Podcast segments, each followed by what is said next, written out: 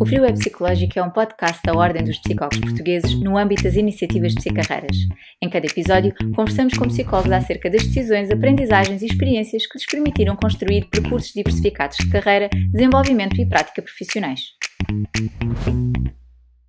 Olá, o meu nome é Wanda Vieira e hoje vamos falar sobre as experiências e as motivações de uma psicóloga que trabalha a nível da cooperação internacional. A cooperação internacional está na ordem do dia Vivemos num contexto de permanentes negociações a nível europeu. Os países unem-se em torno de temas estratégicos e estruturantes. Mas qual será o papel do psicólogo nestes contextos internacionais de desenvolvimento organizacional, de promoção do capital humano? E de que forma estas experiências internacionais podem ou devem ser potenciadas a nível nacional? Para conversar connosco sobre este tema, convidamos a Inês Berlenga. A Inês é psicóloga, especialista em psicologia do trabalho social e das organizações, com uma especialidade avançada em psicologia vocacional e do desenvolvimento da carreira, fez a sua licenciatura no ISPA, é pós-graduada em gestão de recursos humanos e em informação e comunicação em plataformas digitais. Fez o MBA e é mestre em gestão e administração de empresas. Portanto, a Inês fez carreira em contexto de autarquia e institutos públicos, como o Inofor, o IQF, e montou a Academia de PME do IAPMEI, que geriu durante quase cinco anos, desde 2012. Trabalha na União Europeia, na EASA, European Union Aviation Safety Agency, na área da cooperação internacional. A Inês divide-se entre Colónia, na Alemanha, e Lisboa, gosta de fazer música erudita, em particular canto coral e de estar perto do mar. Olá Inês, muito bem-vinda mais uma vez a este podcast sobre carreiras e vou começar por perguntar-te o que querias ser quando eras pequena. Olá, Wanda. Uh, obrigada pelo convite. Eu, quando era pequena, queria ser bailarina, acho que como todas as miúdas. Uh, eu fiz balé até aos meus 14 anos. Uh, acho Bem. que inicialmente, inicialmente queria ser bailarina e depois, mais tarde, queria fazer qualquer coisa ligada à saúde. Acho que foi mais isto. Olha, mas como é que surgiu a psicologia na tua vida? A psicologia surge, surge mais tarde, olha, surge quando, quando entrei para a universidade, quando tive que escolher uma área na universidade. Uh, inicialmente queria escolher medicina, depois entrei para análises clínicas e depois de duas ou três semanas uh, de bioquímica achei que o laboratório não era bem para mim e então entrei para a psicologia e, e apaixonei-me pela área e nunca mais pensei em mudar de área. Uh, o ISPA foi uma ótima, uma ótima escola, fiz grandes amigos que ainda hoje são Uh, meus grandes amigos, e houve professores que foram incontornáveis, como o Frederico Pereira, o Roberto Ribeiro, o Vitor Cláudio, o Vitor Almada. Enfim, foi uma ótima escola, uh, de modo que a psicologia surge, surge por aí. É uma paixão que tu tens, a psicologia. De que forma e consideras mais importante no teu percurso profissional? A psicologia. Hum, em tudo. Mais concretamente, Inês, as decisões, as aprendizagens, as experiências. Hum. Uh, bom, eu experiências profissionais que me marcaram muito logo no início da minha carreira tiveram a ver com a minha atuação na, na Junta de Freguesia de Benfica. Eu fui na Junta Psicóloga Social e das Organizações mais social, fiz mais social e desenvolvimento comunitário. E nessa altura foram uns anos muito. Uh, muito difíceis eh, a nível profissional, porque foi o meu primeiro contacto com, com, a, com a área uh, e nós tínhamos uma equipa multidisciplinar que ajudava famílias eh, destruturadas e tínhamos casos muito duros, muito difíceis, uh, crianças maltratadas, violência doméstica, agressões físicas e psicológicas muito duras de gerir, mas, mas a equipa, uh, que era a Junta, um, o Centro de Saúde, a Santa Casa, uh, a Polícia, enfim, todos esses equipamentos, de uma forma colaborativa, tentavam solucionar os vários casos e foi uma, foi uma experiência muito interessante. Depois, mais tarde, um, quando saltei para a Administração Pública Central, um, as experiências tiveram a ver com coisas completamente diferentes. Quando, quando referias há pouco o Inofor, que era o uhum. Instituto para a Inovação na Formação uh, do Ministério do Trabalho, na altura, uh, tanto o Inofor como o IKF depois uh, a minha experiência aí teve mais a ver com a gestão de projetos para, para o desenvolvimento de conhecimento, a gestão do conhecimento, um, a construção de meios e recursos para a formação profissional, um, a transferência de, de aprendizagens uh, ligadas às pessoas que são profissionais da formação profissional, aqueles que deixam educação e formação nos uhum. adultos. Uhum. Um, houve uma área muito interessante também de, de, projetos internacionais, de comunidades de práticas virtuais, portanto, as aprendizagens foram mais uh, nesse sentido.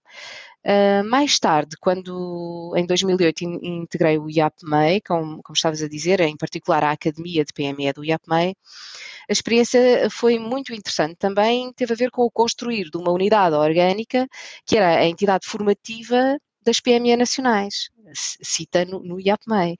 Um, foi um desafio muito interessante, porque houve uma, uma reforma da administração do Estado, da administração pública na altura, e, e, para mim foi tudo novo, ter que uh, constituir eh, a, a, academia, a organização da academia, construir os processos de trabalho, uh, gerir as pessoas, construir a forma de como comunicar bem com as PMEs, como deixar uma marca de utilidade nas PMEs, como abrir a porta e fazer com que os fundos delegados da União Europeia pudessem ser transformados em atividades formativas uh, e em consultoria organizacional para as empresas, para que os seus gestores, os seus eh, empresários, pudessem desenvolver competências eh, na área da, da gestão geral, da internacionalização, da inovação, do desenvolvimento de novos produtos, enfim, para que tivessem melhores oportunidades de, de negócio.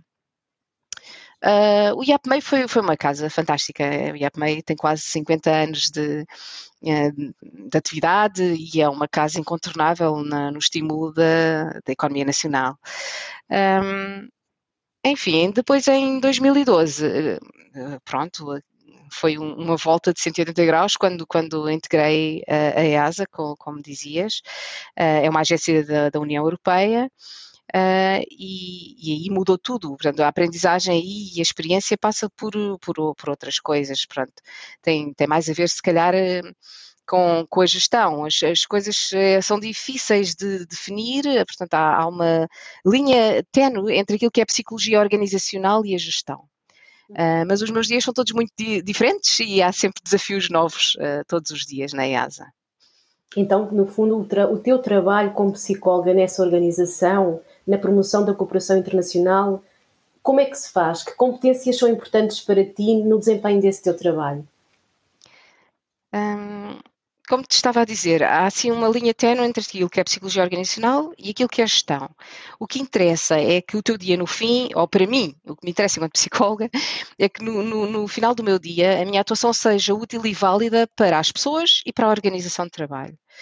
Eu, no meu dia a dia, eh, na minha função, eu posso fazer coisas tão diferentes como, como moderar uma sessão de trabalho com autoridades europeias ou facilitar sessões de avaliação com fornecedor de serviços, posso construir atividades de capacitação para os membros do departamento, eh, estimular, impulsionar a comunidade prática, por exemplo, do, do departamento uhum. também, eh, fazer parte de um painel de recrutamento e seleção da agência responder uma solicitação, uma solicitação da, da, Comissão Europeia ou fazer parte do grupo de ética para o roadmap da inteligência artificial. Para mim, o que é importante, é, em particular na, na cooperação uh, internacional, é, para mim é importante saber que eu, de alguma forma, contribuí para a segurança operacional das pessoas que utilizam o meio aéreo como seu meio de transporte. Uh, e, por outro lado, também perceber que contribuí para que a indústria europeia tenha uma representação mais forte internacionalmente. Uh, para mim é muito importante perceber uh, que eu deixo uh, um pouquinho de valor para que a Europa possa ser uma Europa mais forte, mais coisa e mais solidária. Um, o psicólogo aí é, é, um psicólogo adaptável, flexível, um, mais, mais ou menos, de uma forma muito generalizada, é isso que te posso dizer. Muito bem, Inês, muito obrigada. E consideras que há vantagens em ser psicóloga, não é? Nas negociações em que participas e nas decisões que tomas? Um, claro que há, que há uma vantagem, uma vantagem muito grande, porque há métodos e técnicas, ferramentas que o psicólogo organizacional traz consigo, que ajuda, que ajuda muito na, na negociação, por exemplo, um, na, na, constituição de parcerias, na, na cooperação, na, um, enfim, em, em, coisas mesmo muito particulares. Eh, por exemplo, tu podes, enquanto psicólogo, ver com mais clareza, uh, por exemplo, o que é que vai para além do discurso verbal numa reunião. Ou perceber melhor como gerir o clima ou as tensões latentes em sessões de trabalho, ou como podes, por exemplo, quebrar de forma orgânica e discreta, obviamente, uh, discussões que, que, tornam proporções fora do necessário, ou podes ajudar, reforçar positivamente participações de pessoas que têm menos confiança e que tu achas que são úteis um, na resolução de determinado problema. Um, enfim, trazeres o que é comum, trazeres o que é comum e construires de uma forma positiva e deixares valor na, na, nas pessoas que estão contigo a trabalhar e na organização. Uh, enquanto, enquanto psicólogo, eu acho que esse é um valor distintivo que nós temos e que podemos deixar na, nas organizações, sim. Muito bem, Inês. Eu sei também que és uma pessoa que apesar de estar a trabalhar fora de Portugal desde 2012, estás muito atenta ao que se passa a nível nacional e da tua experiência, quais são os maiores desafios para as organizações portuguesas no que se refere à promoção do bem-estar dos, tra dos trabalhadores? E qual é o papel dos psicólogos a este nível, Inês? Podes dar-nos um exemplo da tua experiência, da tua prática de trabalho? Esta questão é, é difícil, mas. Hum por, por, um lado, é, é, por um lado, pensando eu que estou integrada numa organização de trabalho que tem cerca de 800 pessoas é, e que é muito diferente da realidade nacional, não é? Porque, como, como tu sabes, é, é, o tecido empresarial português é basicamente feito de PMEs. Uh, por cima de 1 milhão e 300 mil, com certeza. E se nós pensarmos que para aí 95% deste universo tem tem microempresas, basicamente, que são empresas que se caracterizam por eh, até 10 pessoas, até 10 pessoas, um, e com um volume de negócios para aí na ordem dos, dos 2 milhões de euros, portanto, vê-se a massa crítica do que é que é uma PME nacional. Um, que é, um, que é uma, uma entidade pequena. Uh, como é que eu como é que eu prevejo ou como é que eu posso dar uma pista uh, para, para o desafio de uma de um de um conforto maior das pessoas que trabalham nestes, uh, nestes ambientes. Eu, eu, sinto de facto que as PMEs estão muito, muito pressionadas, sem dúvida que estão pressionadas. E se por um lado a tecnologia ajuda a aliviar essa pressão, não é? A tensão e essa pressão nas pessoas não, não é um, um fator de, de, equilíbrio, antes pelo contrário. Eu penso que hum, talvez possamos adjuvar as pessoas garantindo-lhes maior uh, segurança psicológica. Este é um, um, conceito que é importante, é importante materializá-lo, não é? Uh, perceber como é que nós podemos assegurar que as pessoas em condições de muita instabilidade, de muita incerteza e de muita pressão, possam ter um, um conforto psicológico que lhes garanta boa performance, obviamente, mas que se sintam confortáveis e seguras eh, e que possam uh, manter o seu equilíbrio, embora muito pressionadas. talvez esse seja assim um, um, desafio grande para, para o bem-estar das pessoas, uh, na, na, na, generalidade, em organizações de trabalho relativamente pequenas. É uma pista que eu deixo. É uma grande pista, Inês, é uma grande pista. Para além desta tua atual função, tu já desempenhaste vários papéis ao longo da tua carreira, desde formadora, consultora, gestora de projetos, como referiste. Um, na tua opinião, a psicologia é uma mais-valia no desempenho destas funções? Em que, Inês? Eh, a psicologia, outra vez eu acho que faço o reforço de que quando, quando um, um psicólogo organizacional trabalha num, num, grupo de vários outros profissionais, os métodos e técnicas, as ferramentas de trabalho que traz consigo uh, ajudam muito uh, quando tu tens que pôr algo, em comum, quando tens que negociar as divergências, quando tens que, de facto, uh, por exemplo, assinares um, um, acordo ou estabeleceres uma parceria ou um, fazeres com que a pessoa venha a ti, às, às tuas, uh, um, àquilo que tu queres fazer, mas participando ativamente, todo, todo isso que é negociação, que é trabalho de conjunto, que é trazer a, a pessoa a, a uma confiança que lhes permita de facto co-criar, não é? Uhum. Um, produzir valor para todos, um, isso, isso, é fundamental. Eu acho que o psicólogo faz isso muito bem. Aí a psicologia organizacional eu acho que é uma grande vantagem, independentemente do contexto onde tu estejas a trabalhar. E já agora, por contexto, há pouco esqueci-me de te dizer uma coisa que é importante até para o reforço da segurança psicológica que estávamos a falar há pouco, que no meio destas ferramentas todas, um, uma das coisas que, que está aí, que eu acredito que esteja para durar, é o teletrabalho. Uh, isto porquê? Porque uh, o teletrabalho, de uma forma massificada agora, a, propósito da pandemia, que pôs tudo uh, deu, é relatividade. Portanto, depois, no, no exato, exato. É? Um, aquilo que nós uh, pensávamos um bocadinho e pouco praticávamos em relação ao teletrabalho, nesta altura é massivo, não é? Mas, mas eu acho que o teletrabalho é, eu sou fã do teletrabalho, acho que é uma forma muito eficaz de produzir e de ter conforto e segurança psicológica também, não é? Claro que há alguns ajustamentos para fazer, provavelmente se calhar não é para toda a gente, nem para todas as profissões, mas se nós olharmos, por exemplo, para as uh, gerações futuras, nós vemos o quão o trabalho a partir de meios remotos é importante. Um, e, e, enfim, só gostava de ter reforçado este, esta questão do teletrabalho, que, que me esqueci, esqueci há pouco. Fica, Acho que é importante. Não é? Do ponto de vista do teu desenvolvimento profissional, como é que tu tens investido em ti, na tua formação profissional, no estabelecimento e na manutenção de redes profissionais? Como é que tem sido feito esse teu caminho? É um caminho estruturado, é um caminho pensado, é um caminho espontâneo? Como é que, como é que fazes isto e de que forma é que também quem nos está a ouvir pode aprender contigo? Olha, o meu, o, o meu desenvolvimento um, ao, ao, nível da minha formação um, sempre olha, se calhar se eu, posso, se eu puder ir lá atrás, bem lá atrás de quando era miúda, um, eu tenho duas pessoas que são muito importantes uh, nesta minha atitude consciente de fazer, de, de, ter este desenvolvimento, que é uma, a minha professora primária, São Gamboa, uhum. um, lá lá bem, bem atrás, uh, em 1970 e, e tais, e outra, outra pessoa que era muito importante também era a minha avó materna, a minha avó Avelina, que as duas foram uh, pilares importantes desde muito pequena eu aprendi que era muito importante apostar no estudo, apostar na leitura, na descoberta, ir mais além, aprender, ver coisas novas, conhecer pessoas diferentes. E talvez a partir daí, uh, isso, para mim foi, foi é parte da minha forma de estar. E o meu plano de desenvolvimento sempre foi muito consciente uh, e, e, bastante racional. E, essencialmente, uh, o meu plano de desenvolvimento, uh, tanto formal académico como informal, sempre foi para trazer forças às minhas fraquezas.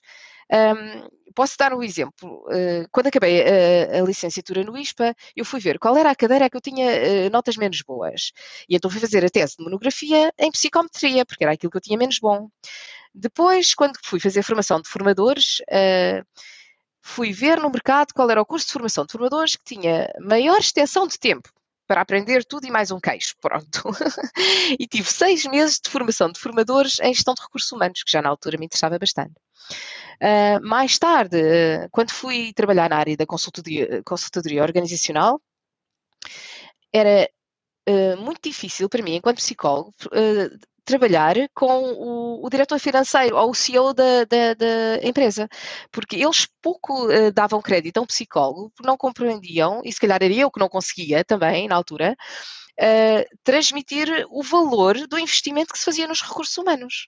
Uh, e então eu fui fazer um MBA, porque era importante saber demonstrar isso, qual é o retorno do investimento que as empresas fazem para, para desenvolver uh, as suas pessoas, não é? Que valências de valor é que é importante demonstrar. Portanto, tudo, tudo isso foi de uma forma muito consciente. Hoje em dia, um, as questões da, da, da, da segurança psicológica, do, do bem-estar e de como é que nós, em, em, em, ambientes de tanta instabilidade, podemos criar valor nas pessoas, isso é uma questão que me, que me interessa. Uh, e esse vai ser o próximo passo um, no doutoramento em psicologia que eu quero iniciar. Um, portanto, é sempre o foco em trazer uh, valor às minhas fraquezas, portanto, trazer, uh, trazer um acrescente de força um, e de, de desenvolver-me de forma a que consiga estar preparada para o desafio a seguir. Sempre foi de uma forma muito consciente, sim, isso é verdade. Claro que. Claro que as, as aprendizagens informais, em contexto informal, é fundamental também. Um, e, e, às vezes as pequenas experiências que tu tens com determinadas pessoas em determinados contextos deixam uma marca tão importante como um curso de formação profissional formal, por exemplo. Um, mas este apontamento é um apontamento muito importante se tu queres de facto ter uma carreira sustentada uh, e diferenciada. Uh, é, é muito importante teres as bases para que isso aconteça. Sim. Muito bem, Inês. E para além destas duas pessoas que referiste, que foram importantes na tua vida, tens algum outro mentor, alguma, alguma pessoa que tenha sido muito importante na construção da tua carreira? Eu tenho mais do que uma pessoa, eu, eu penso que um grupo de, de, de, de pessoas uh, que me tenham, têm acompanhado ao longo da carreira, que, se, que, são pessoas que estão comigo, são as minhas pessoas de referência, uh, que são geniais naquilo que, que, elas fazem, psicólogos e não psicólogos, uh, e com quem eu gosto muito de trocar opiniões, quando há alguma coisa diferente no mercado, quando há uma política diferente, quando há um, sei lá, uma tecnologia disruptiva, quando há alguma coisa que, que marca um, os nossos contextos de trabalho, eu normalmente uh, tenho uma boa conversa ou vou tomar um café, mas eu acho que isso é, é um bocadinho um modus operandi de, de, toda a gente. O que é interessante aqui é, é, se calhar, a constância, não é? São as mesmas pessoas durante uh, todo, todo o tempo, ao menos, quero eu dizer, ao longo dos anos, um, e que são pessoas que, de quem eu gosto muito, que eu tenho, que eu respeito muito e com quem eu aprendo muito. Um, Uh, não te sei dizer assim, se calhar uma pessoa, se, se, se calhar se fôssemos ao Inofor, como estavas a referir há pouco, eu poderia eleger o Dr. Horácio Covita, que foi, foi uma pessoa uhum. importante. Um, mas hoje em dia, por exemplo, eh, mesmo na, na, agência, por exemplo, o Frank Stephens, que é o meu manager, é uma pessoa muito importante e de referência também para mim. Um, mas, enfim, não, não, queria dar nomes, porque assim é, é feio. Inês, diz-me, como é que geres este equilíbrio entre a vida pessoal e profissional? Uh, nem, nem, sempre é fácil, também tento fazê-lo de, de, forma mais ou menos consciente, até para me proteger da própria instabilidade que é uh, viver entre a Alemanha e Portugal, com todas as condicionantes uh, que é uma língua diferente, uma cultura diferente, até as condições por exemplo, de luz e, e, temperatura no inverno são diferentes. tudo, isso, tudo isso impacta comigo. Uh, as, as, as, questões de como é que eu, como é que eu faço essa gestão? Faço, faço uma gestão, se calhar a nível psicológico, faço uma gestão, uns pequenos exercícios pessoais que, que, que, funcionam comigo, não sei se funcionam com todos, mas uh, se quiseres que partilhe, eu, por exemplo, uh, quando tenho uma situação difícil, faço sempre o exercício de relativizar. Um, ou quando tenho um desafio muito complicado, faço sempre o exercício de perceber qual é o pior cenário possível que pode acontecer ali e perceber se eu tenho capacidade para o gerir ou não. Uh, ou, ou, se tenho pessoas muito diferentes à volta da mesa, eu, eu, tento sempre fazer o exercício de trazer as boas coisas uh, para, para o seio da discussão. Trazer o que, as, o que eu vejo que de melhor têm as pessoas para construir qualquer coisa em comum. Portanto, eu reforço sempre as coisas positivas e, ignoro as coisas negativas. Uh, são assim, se calhar, três, três vetores que eu, que eu costumo fazer. Depois. Uh, mais na minha vida familiar e, e, enfim, a gestão, a gestão familiar, pessoal e profissional. Um, bom, o autocuidado se calhar tem a ver com tem a ver também com, obviamente, com uma alimentação mais, mais natural, uh, menos transformada, ter mais, tentar ter mais tempo para mim, o tempo é um recurso valioso, não é? Uh, mais tempo para, para estar com as minhas pessoas de eleição. E, se quiseres uh, saber do, dos hobbies, eu gosto muito de cantar, como já deves ter percebido, e, e gosto muito de andar de vespa, por exemplo. Uh, Dá-me dá uma sensação boa de divertimento e, e liberdade. Mas isto são, são coisas pessoais, cada um arranja a sua forma de se equilibrar e de se energizar, não é? Muito bem, Inês.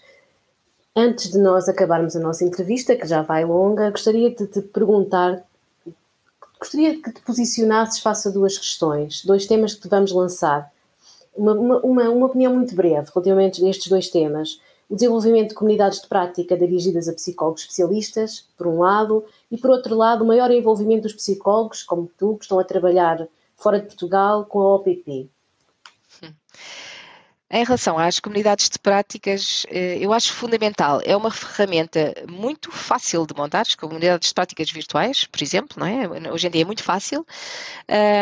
E é uma ferramenta simples, mas muito poderosa. Uh, e sim, acho que se deve uh, reforçar este, as redes, é? através de, de, dessas uh, comunidades de interesse ou, ou, de práticas ou de aprendizagem, por exemplo. Não, é? não tem que ser propriamente prática profissional, mas pode ser mais de interesse, porque há um interesse comum que junta determinado grupo de pessoas. Um, eu, eu apostava seriamente em, em em criar uh, COP, sim, porque através disso é muito fácil estimular uh, a criação de redes de contactos primeiro, depois a partilha de determinadas práticas profissionais, de ferramentas de trabalho, uh, de técnicas de trabalho e, e, de transferência de, de conhecimento. podes também criar equipas de pessoas que estão distantes e que não se conhecem um, de uma forma pronto, do dia a dia, mas que através da, da COP se podem conhecer de uma forma mais aprofundada um, e podem fazer uh, coisas uh, que lhes permitam solucionar problemas muito práticos através, através destas, destas COPs. É, é fácil uh, co-criar soluções, até ter novas oportunidades de trabalho. Portanto, há toda, todo um conjunto de vantagens. Eu, eu reforçaria um, a criação da, das COP. Relativamente à, à segunda questão, portanto, a ligação entre a, a, ordem e os profissionais que estão no exterior. Eu, penso que é, que é uma vantagem, é um win-win situation, não é?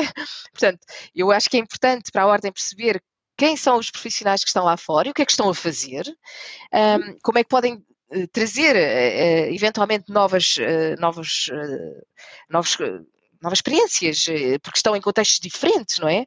Novas experiências para os profissionais que, são, que estão em Portugal. Uh, e, por um lado, uh, vice-versa, dar um apoio maior a quem está fora. Haver uma ligação mais estreita uh, e mais forte, eu, eu, acho que valoriza tanto a ordem por um lado, como os profissionais por outro. Sim, por outro. reforço, acho, acho, que é uma, boa, é uma boa decisão, sim. Inês, antes de terminarmos, gostava de lançar um desafio que deixasse uma sugestão de um livro ou de um filme que, que, que recomendas. Eu não, eu não sou muito cinéfila, de modo que se calhar deixava outra, outro tipo de sugestão. Ia deixar um, ia deixar um, um, desafio para, para ouvirem mais música coral portuguesa que se faz em Portugal. Uh, aquela, aquela música que é de raiz tradicional, mas que depois leva uma, uma roupagem erudita. Uh, porque não começar a ouvir, uh, se calhar, o Fernando Lopes Graça, ou o Eurico Carrapatoso, ou o Nuno Corte Real, que são compositores portugueses brilhantes, e possam ouvir, por exemplo, ensembles ou, ou coros nacionais excelentes, como o Richard Care, o Ofício Ensemble, ou o Grupo Vocal Olicipo, o Lisboa Cantat, ou o, recém-criado Ensemble Vocal Aura, que é uma autêntica pérola. um, música coral, uh, música coral portuguesa, ouçam por favor, vão às redes sociais, é uma ótima aposta. Livros. Um, olha, Wanda, livros para mim eu tenho um, um, autor de eleição, que é o meu autor do coração, que é o José Luís Peixoto. Portanto, tudo quanto é do José Luís vale a pena, no meu ver. Talvez o meu livro uh, mais, uh, aquele que me toca um bocadinho mais, uh, denomina-se livro, simplesmente livro, e, e tem muito da Portugal, Portugalidade, do interior, uh, que, é, que é muito uh, serena e genuína, e, e, eu gosto muito, muito desse livro. Uh, obviamente, se quiseres uma coisa mais técnica, divertida e bem disposta, há um livro que eu costumo de vez em quando consultar, é um livro já velhinho, deve ter uns seus 20 anos, que se chama The Power of Nice, e é do Sapiro e do Jankowski. Uh, é um livro que fala sobre técnicas de negociação. Portanto, para quem não tem muita técnica para negociar, pode aprender muita coisa de uma forma muito, muito divertida. Obrigada, Inês, obrigada. Foi um prazer ter esta conversa contigo, Inês. Obrigada por todos os que nos ouviram. Espero que tenham gostado. E se foi esse o caso, partilhem este episódio com os vossos colegas, com os nossos colegas, amigos ou familiares e enviem-nos comentários e sugestões para o nosso e-mail podcasts.ordendospsicólogos.pt. Este podcast é fruto do trabalho da equipa Psicarreiras da Ordem dos Psicólogos Portugueses. Até à próxima. Obrigada, Wanda. Sucesso. Obrigada. E até breve. Obrigada, Inês.